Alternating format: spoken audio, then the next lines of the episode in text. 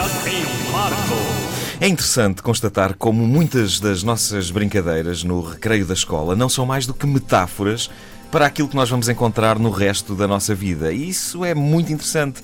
O que é o jogo do bate-pé, se não uma metáfora para a complexidade das nossas relações amorosas. O que, é, o que é o jogo da macaca? O jogo da macaca, se não uma metáfora para as incertezas e as inseguranças da vida adulta, a maneira como eh, muito adulto saltita precariamente de emprego em emprego, tentando colocar o pé sobre essa pedrinha que é a miséria. O que é o jogo da cabra cega se não uma metáfora sobre eh, uma, uma, uma metáfora sobre sobre esperem sobre sobre sobre aquela sobre aquela sobre aquela mulher com problemas de visão e com péssimo feitio e possivelmente promíscua que todos nós encontramos na nossa vida adulta.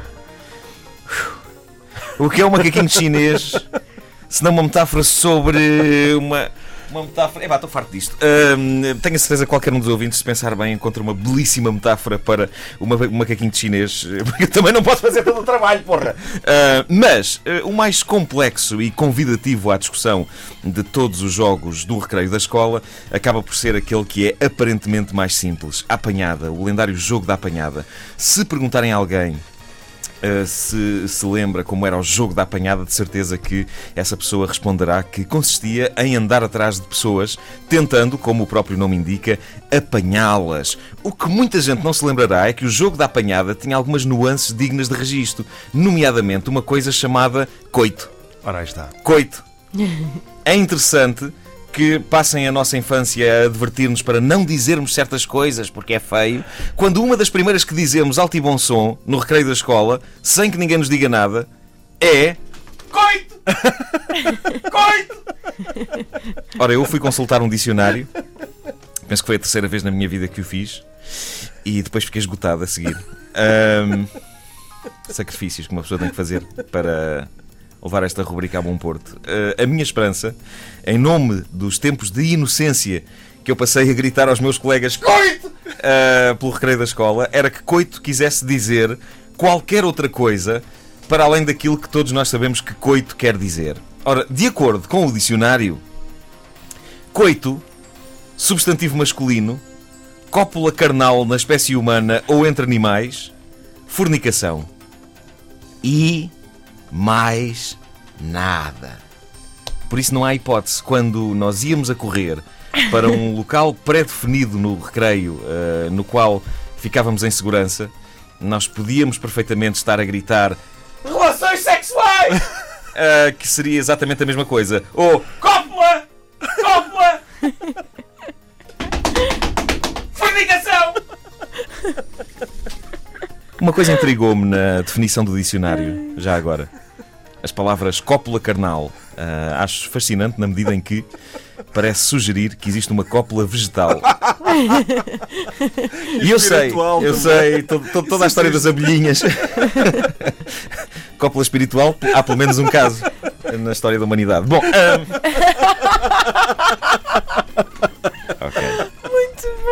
Uh, eu uh, acho fascinante uh, cópula carnal e, e, fez-me pensar nesta questão da cópula vegetal. Eu sei, eu sei a história toda das abelhinhas e do pólen, mas parece-me um bocado abusivo chamar isso cópula. Cópula é oh, assim ou assim tão bom, tão bom. Pam, pam, pam, pam, pam. Pondo de fora. Uh, para, para não fazer mais figura de tanso uh, do que a que faço normalmente, eu resolvi fazer uma busca na internet a cópula vegetal só para afastar da minha mente a possibilidade remota de existir um cientista de renome que decidiu chamar cópula vegetal àquilo que as flores fazem. Apareceram apenas dois sites com referências a cópula vegetal e uh, toda a gente sabe que uma coisa só é credível, uma coisa só existe quando há pelo menos mais do que uma meia dúzia de sites uh, sobre ela. Uh, dois sites apenas sobre cópula vegetal provam apenas uma coisa que há na internet: dois indivíduos pelo menos, com severos problemas mentais. Quando há menos de meia dúzia de sites sobre um tema, temos malucos. Tomem nota desta regra, porque ela poderá ser bastante útil. Uh, cópula vegetal. Cópula vegetal. Ah, vamos deixar esta cenoura e esta couve de Bruxelas no escurinho do frigorífico, a ver se, se a magia acontece entre elas. Deixa-me cá pôr dentro do frigorífico o leitor de MP3 a tocar Barry White, para ver se a cenoura salta para cima da couve de Bruxelas. Cópula vegetal. Tenha mas é juízo, pá. Tenha mas é juízo. Tudo isto para falar no jogo da apanhada e naquela inexplicável regra que dizia que havia um sítio, um refúgio, onde não podíamos ser apanhados. O coito! E uma vez mais se vê como as brincadeiras do recreio são uma metáfora incrível para a vida adulta. De facto, hoje, tal como naqueles tempos, um tipo não pode ser apanhado no coito. Pior ainda, se for numa sala de reuniões da empresa, com a secretária, pela mulher. Não ouviram desde o início? Querem ouvir outra vez? Ouçam esta rubrica em podcast antena3.rtp.pt